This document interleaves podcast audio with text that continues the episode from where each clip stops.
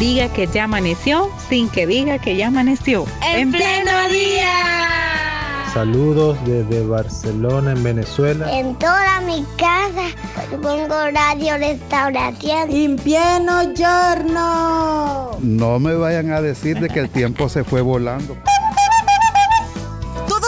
seamos parte de En Pleno Día. De lunes a viernes. De 6 a 8 de la mañana. En Radio Restauración. 100.5 FM. Y en Facebook. Arroba En Pleno Día.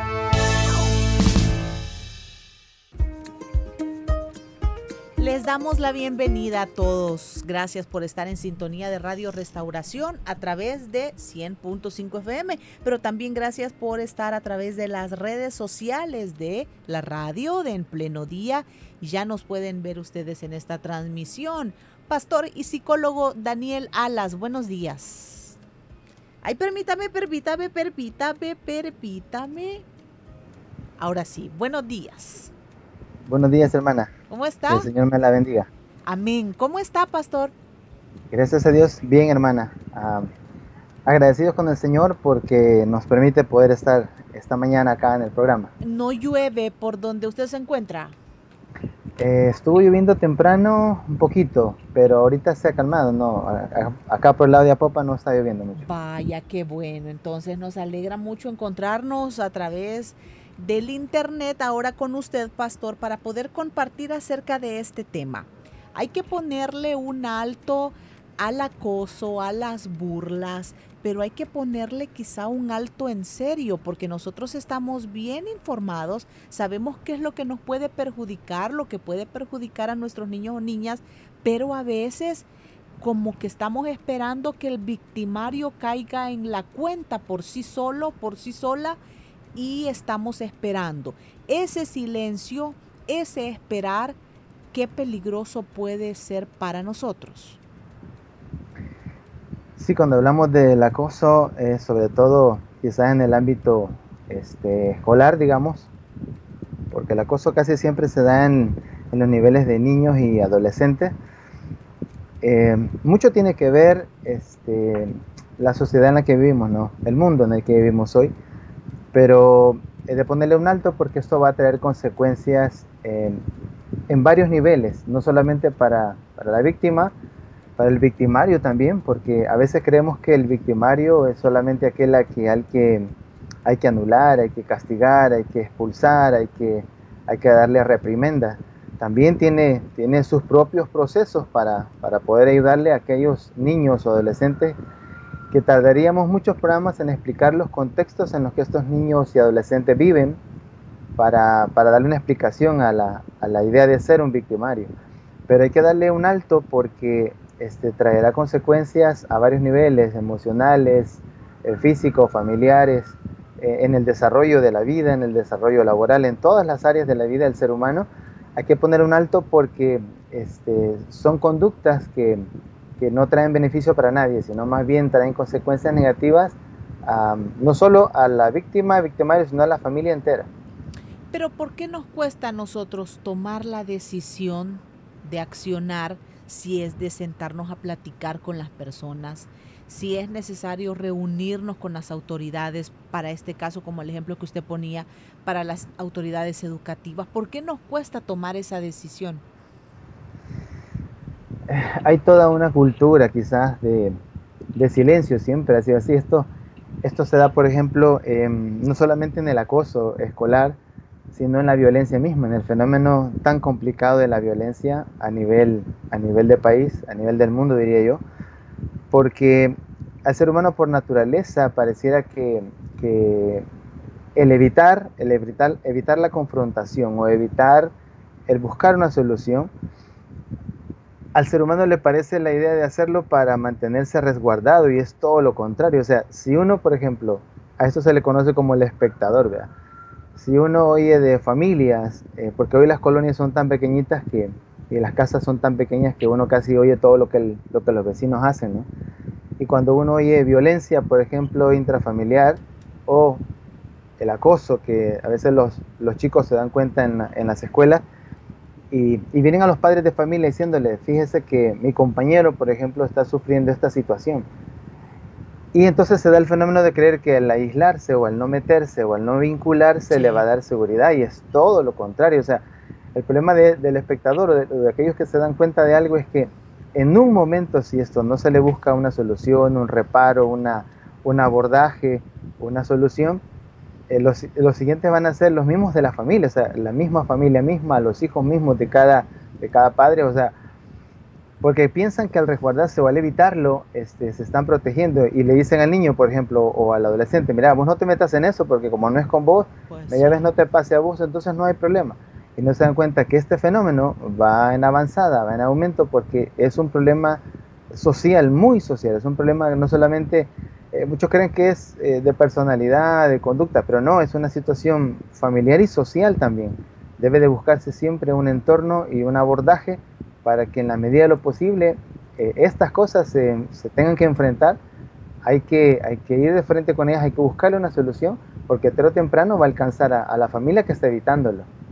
Incluso a veces uno piensa, es que esto ya va a pasar, esto ya va a pasar, puede ser una situación y otra es que a veces uno puede creer que aprenda el menor o la menor a defenderse. También cultural quizá.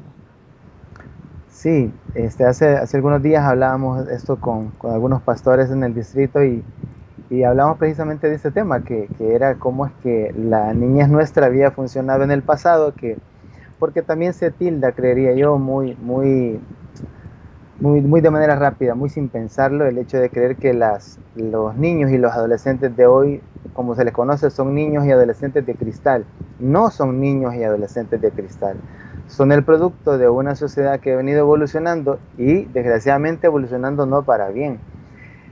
Y antes, antes decíamos, hablábamos esta charla ahí entre pastores, decíamos, antes nosotros cuando teníamos un conflicto teníamos que enfrentarlo a los papás mismos, para bien o para mal, le decían a uno, digo para bien o para mal porque al menos generaba cierto valor para enfrentar la situación, no de la manera adecuada, porque para mal, en el caso de que los papás le dicen a los hijos, le decían, espero que ya no lo haga, sí decía, mira, defendete porque si no te defendes, yo te voy a castigar a vos aquí en la casa. Entonces ya era un doble miedo para el niño. Tenía un miedo de enfrentar a su agresor en la escuela o en el colegio y ahora se le agregaba un miedo de que el papá también lo estaba amenazando. Entonces generaba, creemos, al menos en el aspecto positivo, es que aprenda a defenderse. Y, eh, quizá lo negativo es que aprenda a defenderse de manera inadecuada, porque violencia siempre va a generar violencia. O sea, no es que vas a ir a arreglar esto, ya no vas a ser vos la víctima, hoy te vas a convertir en el victimario y vas a golpearlo y te vas a desquitar. Esa no es una solución. Las cosas tienen que abordarse de manera diferente, partiendo de la misma coyuntura que viven las escuelas, los colegios, la sociedad, nuestra sociedad y, el entorno en el que los chicos están ahora, porque recuerde, venimos no solamente de, por ejemplo, estos niños que ahora tienen 10, 8, 7 años, hace 3 años de pandemia tenían apenas 3, 4, 5 años y entonces ahora han vuelto a las escuelas y, han vuelto en un ambiente que no conocían algunos. Y otros que ya lo conocían han venido en una, en una transformación, en una metamorfosis social en la que hemos vivido, o los chicos han vivido encerrados, porque ha habido fenómenos de violencia que así lo iban empujando. Entonces, si algo ha pasado es que los niños y adolescentes no han aprendido a desarrollar niveles de afrontamiento o estrategias de afrontamiento adecuadas, donde el niño pueda valorarse a sí mismo y de esa manera, desde la valoración que él haga de manera individual, pueda defenderse ante un acoso o ante una violencia que se le esté ejerciendo. Háblenos, por favor, de estos niveles de afrontamiento. ¿Cómo es que deberíamos de, de propiciarlos? Los niveles de afrontamiento son básicamente todas aquellas estrategias que desde el interior de la casa comienzan a formarse. Aquí en esto es muy importante el modelaje, lo que los papás dicen y hacen para sus hijos. O sea, si hablemos de una familia cristiana, que es lo que nosotros más, más creeríamos que puede ocurrir, donde los padres de familia, en lugar de decirle a su hijo, mira, ahora vas a ser tú quien se va a defender de esta manera, podríamos explicarles, por ejemplo, la valoración que Dios hace al ser humano desde la imagen que somos. O sea, cuando digo el modelaje es lo que los niños ven en casa. Los niveles de afrontamiento van a ser que ellos van a buscar soluciones de las mismas soluciones que sus papás están modelando en casa. Pero si en casa están utilizando eh, violencia verbal, violencia psicológica, violencia física, Entonces, los niveles de afrontamiento van a ir distorsionados. Cuando hablamos de niveles de afrontamiento es que el niño tenga la, capacidad cognitiva y la capacidad emocional de enfrentar una dificultad.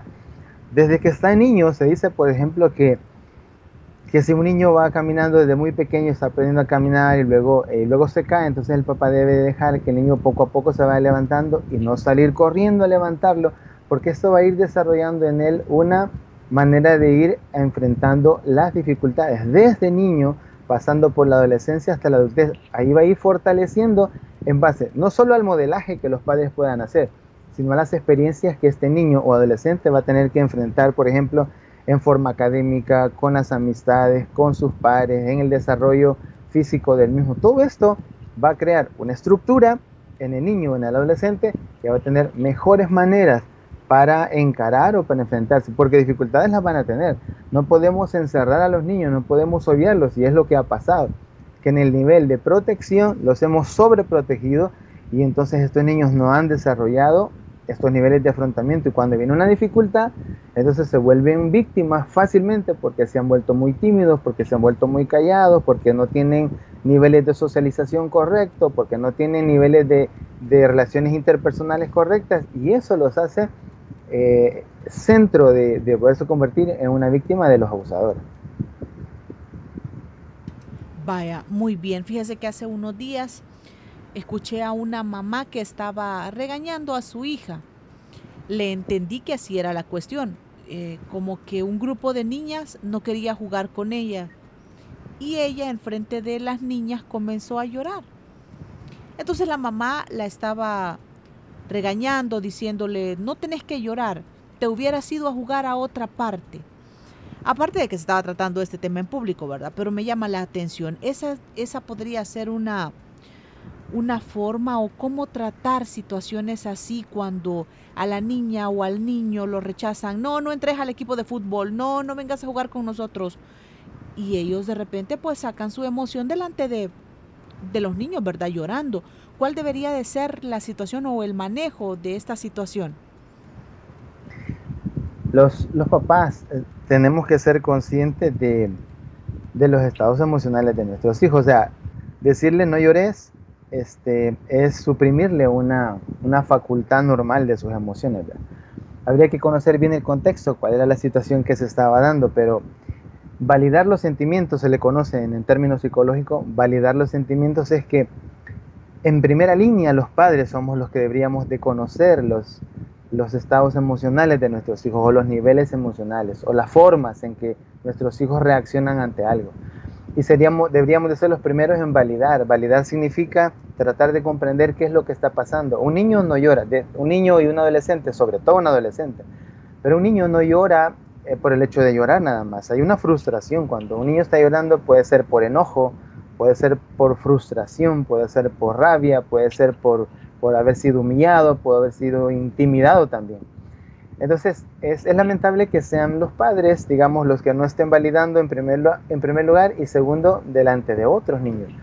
Porque algunos niños podría ser que se sientan identificados, esto es lo que se conoce como empatía, ¿verdad? Uno ve, por ejemplo, videos o notas donde un niño está llorando y la naturaleza de otro niño es acercarse para abrazarlo. Esto hablando en la primera infancia, de 0 a 3 y de 3 a 6 años. De 7 en adelante podría ser que reaccionen diferente. Ahí es cuando comienza a haber cierta individualidad y puede darse también la burla, puede darse también este, ocasión para que el niño sea avergonzado. Ahora, cuando hablamos de acoso, tiene que ser algo que sea sustentable en el tiempo. O sea, que ya es bastantes días, semanas o meses que un niño está siendo maltratado, está siendo este, minimizado o burlado, ¿no? Pero los papás este, somos responsables de, esos momentos y, tratar de, de, manejarlos, tratar de comprender, sobre todo escucharlos, ¿sabes? Lo que no estamos haciendo como padres cuando un niño llora y de una vez arremetemos contra el regaño, contra lo que queremos que haga, es que no estamos escuchando, no estamos oyendo lo que nuestros niños, nuestros adolescentes están hablando. O sea, no, hay una falta de comunicación, primero, este, biológica, o sea, física, porque está hablando, y segundo, emocional, no estamos conectando con ellos. Somos responsables para conectar con ellos y desde ahí buscar una solución al, al, por qué estaba eh, con esta expresión emocional la niña, ¿no? Vaya, Pastor Daniel, pero algo que sí nos tiene que quedar claro a nosotros es que si hay una persona molestando a otra, el silencio no debe de ser una opción. Definitivamente que no.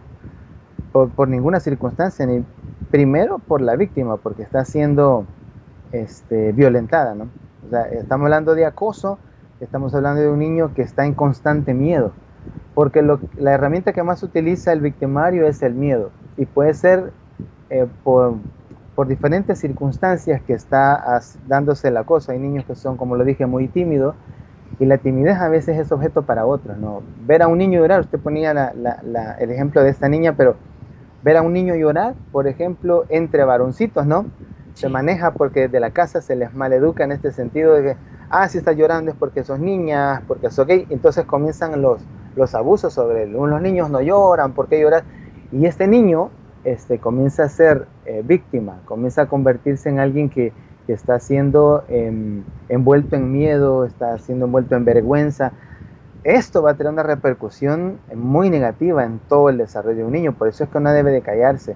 Y con el, victimario también, porque el hecho que sea victimario generalmente está en una posición de, que, somete al otro y esto le genera poder, le genera sentirse valiente, pero no lo es. Al final los niños abusadores o los adolescentes abusadores también tienen un componente de baja autoestima interna, tienen un componente de ser niños que probablemente viven solos, que no están siendo atendidos por sus padres y en esa búsqueda de poder están tratando de disfrazar todas las carencias emocionales y las carencias familiares que puedan tener. Entonces, por ambos lados, por la víctima y por el victimario, hay que, no hay que callar. Hay, si se sabe de algo, hay que buscar los mecanismos desde, desde las autoridades escolares, por los, pasando por los padres de familia y tratando de buscar una solución con los niños y con los cuidadores de ellos y con los padres de ellos.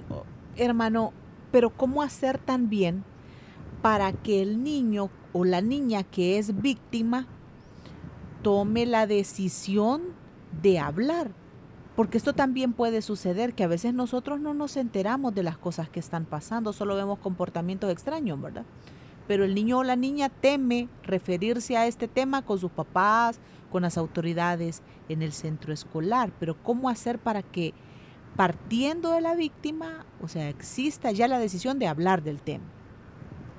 Son varias cosas. Primero, este, como lo dijimos, los papás tienen que validar los sentimientos y darles, darles, porque un niño que está siendo intimidado y que está bajo el, bajo el miedo del acoso, lo que hace falta es confianza. O sea, el niño tiene que tener la confianza. Los padres deben de generar la confianza. ¿Cómo lo hacen? Hablando con él siempre. Y siempre hay, siempre hay rasgos, siempre hay señales del abuso eh, los niños que llegan siempre, porque puede ser un maltrato físico, si es un maltrato físico, los niños llegan con sus uniformes rotos, sucios, manchados, eh, le hacen falta útiles, le hacen falta bolígrafos, algo que le están robando siempre, el papá a veces le da algunas monedas para que gaste, el niño, eh, y, hay, y hay señales emocionales también, el niño no, normalmente no era tan retraído y ahora está muy retraído, no quiere ir a la escuela, llora en la mañana, le da miedo, no quiere asistir. Todas estas son señales y los padres tienen que estar alerta. Ahí es donde se refuerza mucho la, idea de validar los sentimientos. Porque si el niño está llorando porque no quiere ir, generalmente los padres recurren al castigo físico, al regaño, al maltrato. Entonces es un ciclo que, que, el niño no va a contarlo, porque a veces también el victimario lo amenaza con que no lo diga y lo amenaza con esto, por ejemplo, le dice, si decís es porque sos un chambroso, sos un bocón, y el niño no quiere que, aparte de que lo están intimidando, lo tilden todavía más de, de alguien que no tiene valor, sino que va a poner la queja donde la mamá. Y eso es lo que el niño tiene que hacer, tiene que hablarlo con sus maestros, primeramente con los padres. Ante estas señales, los padres tienen que estar muy alertas y muy atentos y comenzar a preguntar, no, no en enojo, porque lo que pasa es que un, niño entiende el enojo como, como un candado que se le pone llave. Si usted se aborda, si usted aborda a su hijo y comienza con un tono de enojo, que por qué no quiere ir y comienza a regañarlo, no funciona así. El niño cierra, cierra su entendimiento, cierra su parte racional. Lo que tiene que hacer es acercarse a él con mucho, con mucho tino, con mucho tacto y preguntarle, hijo, ¿qué es lo que te está pasando? Estoy viendo que te doy dinero, te pongo refrigerio para que lleves al, al colegio, pero, pero venís con hambre, venís como si no has comido nada. Todas estas señales el papá tiene que estar alerta y tiene que abordarlo de la forma más adecuada posible. No puede abordarlo de la misma manera que el victimario lo está tratando, porque aquel ya le quita las monedas, aquel ya le quita el refrigerio, aquel lo golpea, aquel le, si necesita un cuaderno se lo quita él, si necesita un bolígrafo se lo quita él, y es algo constante. No es de un momento, porque los chicos en las escuelas bromean de diferentes maneras, no es una broma de un día, no es que hoy te puse una nota en el cuaderno y fue una broma, no, es algo que el, el acoso es algo que es constante en el tiempo y que se nota en estas características que el niño comienza a sufrir y que no se la dice a nadie por falta de confianza al hablar. Hay que desarrollarle a los niños esa confianza y los padres tienen que hacerlo mostrándoles el cariño, la comprensión y sobre todo diciéndole que están ahí para protegerle. Un niño lo que necesita es sentirse seguro y nadie más que los padres para generarle esta sensación de seguridad. Bueno, muy bien. Nos pregunta una oyente que su, su hijo es tímido y a veces le ha tocado sufrir rechazo de parte de compañeros que le dicen que no quieren jugar con él, lo que estábamos mencionando. Entonces, ella como mamá dice que qué puedo aconsejarle. O sea, creo que aquí ya serían como aspectos todavía más más puntuales, ¿verdad? De lo que puede hacer una mamá al percibir esto con su hijo. Es, es muy triste para, para los papás, yo puedo comprender esto, es muy triste para los papás este, sentir que su hijo es rechazado. Hay niños que son tímidos y, por ser tímidos eh, no quiero decir que es un, es un, es un, es un defecto, ¿no? o sea, esto es parte de, o sea, hay niños que son muy, muy activos, eso depende de, las, de los estilos de crianza y de, los, de las atmósferas familiares también que pueden estimular o no el estado emocional de un niño, porque el que sea tímido no quiere decir que no se puede divertir, lo que pasa es que el tímido tiene que tener un tema, tiene que tener una, una forma específica para pasársela bien. O sea, es, que el tímido tiene que encontrar un tema para él que le, que le, que le, es, que le es de interés para él para lograr sacarlo de esa, de esa área. Pero en el caso del colegio, de la escuela, los papás tienen que eh, hacerles entender la valía que los niños tienen. O sea, decirles que, que ellos tienen mucho valor, que no se sienta, al sentirse rechazados, lo que comienza a generar en un niño es que él piensa que porque se echa la culpa a él, este es el problema, que el niño se echa la culpa y dice quizás soy raro, quizás de verdad este, no merezco que sean mis amigos, pero parte de la confianza que los padres generan en los hijos, cuando generan confianza, la mamá puede, por ejemplo, decirle, mira, si en tu salón, ¿qué? Hay 30, 40, 50 niños. Entonces, si hay dos o tres que no quieren jugar contigo, no eres tú el problema. A lo mejor ellos tienen otras maneras de jugar, otras formas de ver las cosas conecta con otros niños, acércate a otros niños. Si ves a un niño por ahí que está también tímido en una esquina, acércate. Y ahí pueden comenzar a hacer amistades nuevas. O sea, debe de abrirle el panorama. No debe de obligarle tampoco a decir, pues, pues tienes que hacer amigos de ellos y, mira cómo te las arreglas. No, porque esto también tiene mucho que ver con las cosas que los niños hacen. Hay un grupo de niños que les gusta el fútbol y a otros niños no les gusta el fútbol porque no les han fomentado en casa, porque sus papás nunca jugaron tampoco. Entonces, este, tal vez no va a encajar con ellos, que encaje con otros chicos que están jugando de otra cosa, que están haciendo otra cosa. Entonces, que genere en el niño el interés de que él se sienta seguro, que se sienta, que afirme su, su manera de ser y que de esa manera también busque otros compañeros, que lo estimule a buscar otros compañeros porque siempre hay otros niños que están ahí en búsqueda de lo mismo, ¿no? de querer hacer amigos con otros. O sea, si afuera están rechazando a los niños, a las niñas, que en casa encuentren un refugio. Una palabra diferente, ¿verdad? Pero no también achacarles nosotros que por qué ellos no se convierten en iguales a su a la persona que les está agrediendo, quizá, ¿verdad?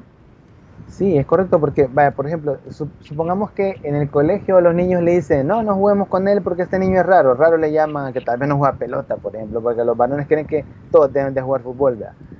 Entonces tal vez a él no le gusta el fútbol. Entonces, si llega a la casa y dice, fíjense que mis compañeros no quieren jugar conmigo.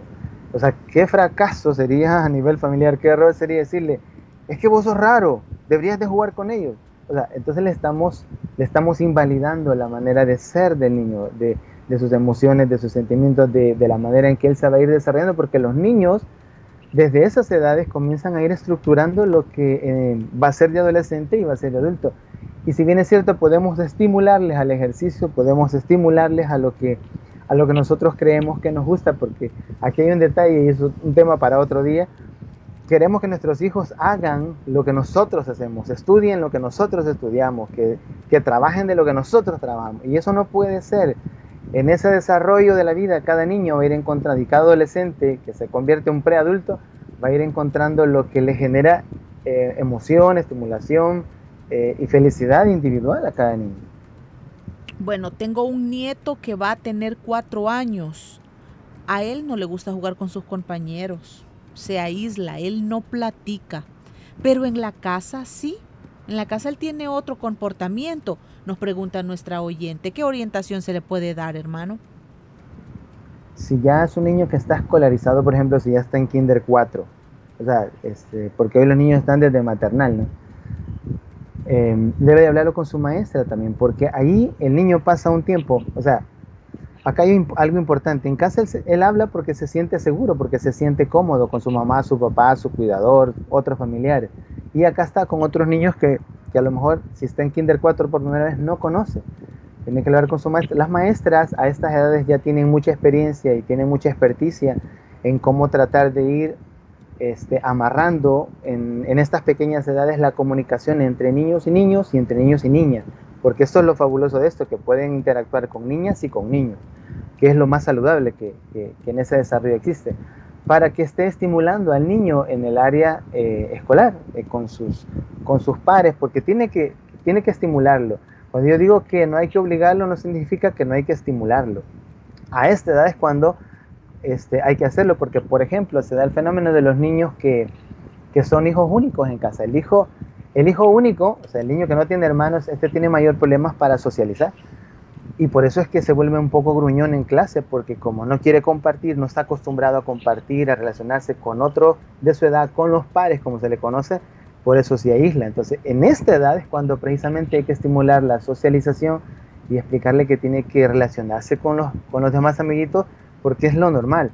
Si lo dejamos pasar y solamente lo dejamos en casa, vamos a tener a un adolescente que no tiene amigos y que solo habla en casa, y a un adulto que le va a costar... Eh, tener novia, casarse, trabajar y estudiar, porque en los colegios y universidades casi que los obligan a trabajar en grupo y va a tener serios problemas en esa edad, precisamente porque no se estuvo estimulando en estas edades tempranas.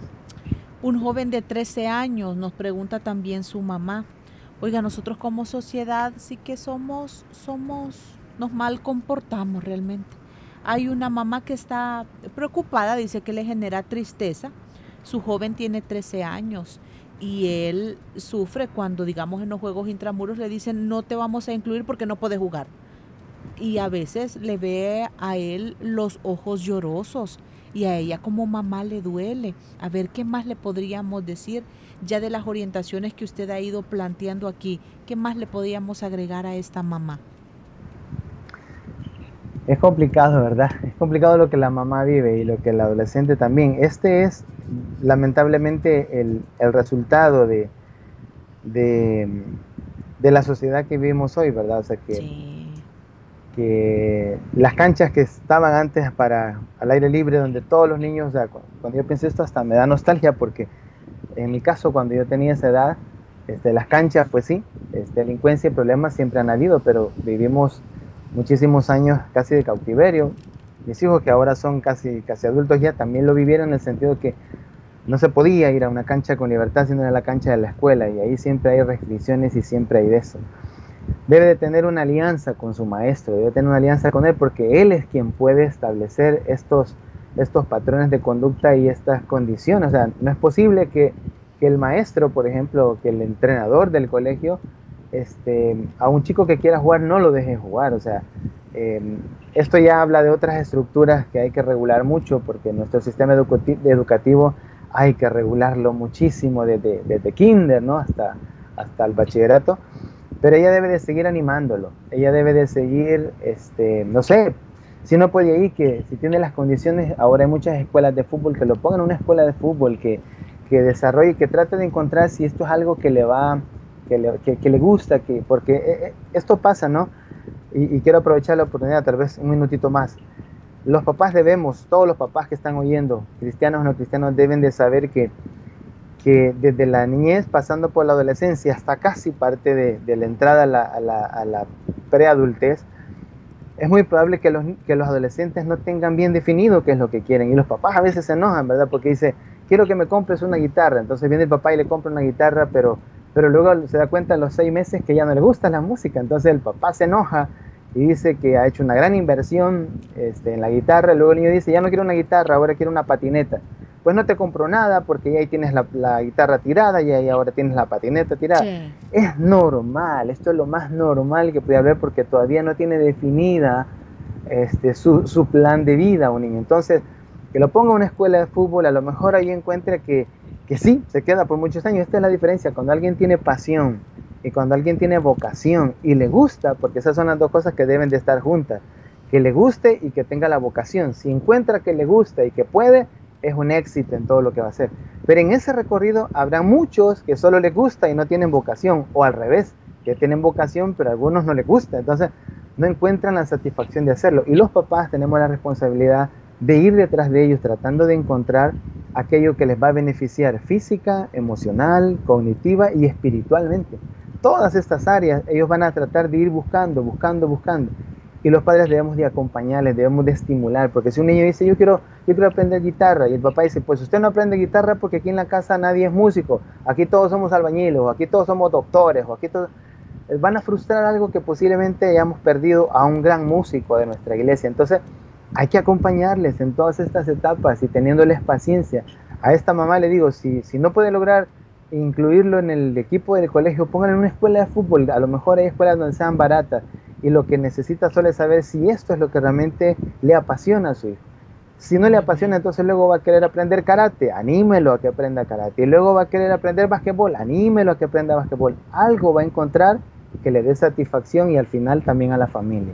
Perfecto. Bueno, que estos consejos del pastor y psicólogo Daniel Alas nos sirvan a todos porque han llegado más mensajes, fíjese, con algunos se parecen con los con los casos a los que usted ha dado respuesta.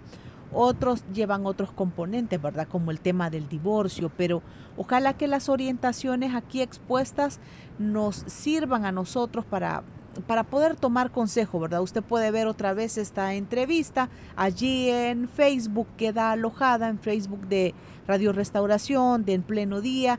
Más tarde va a subir a SoundCloud esta entrevista, ¿verdad? Para recibir esta orientación. Les deseamos lo mejor. Gracias, Pastor Daniel Alas.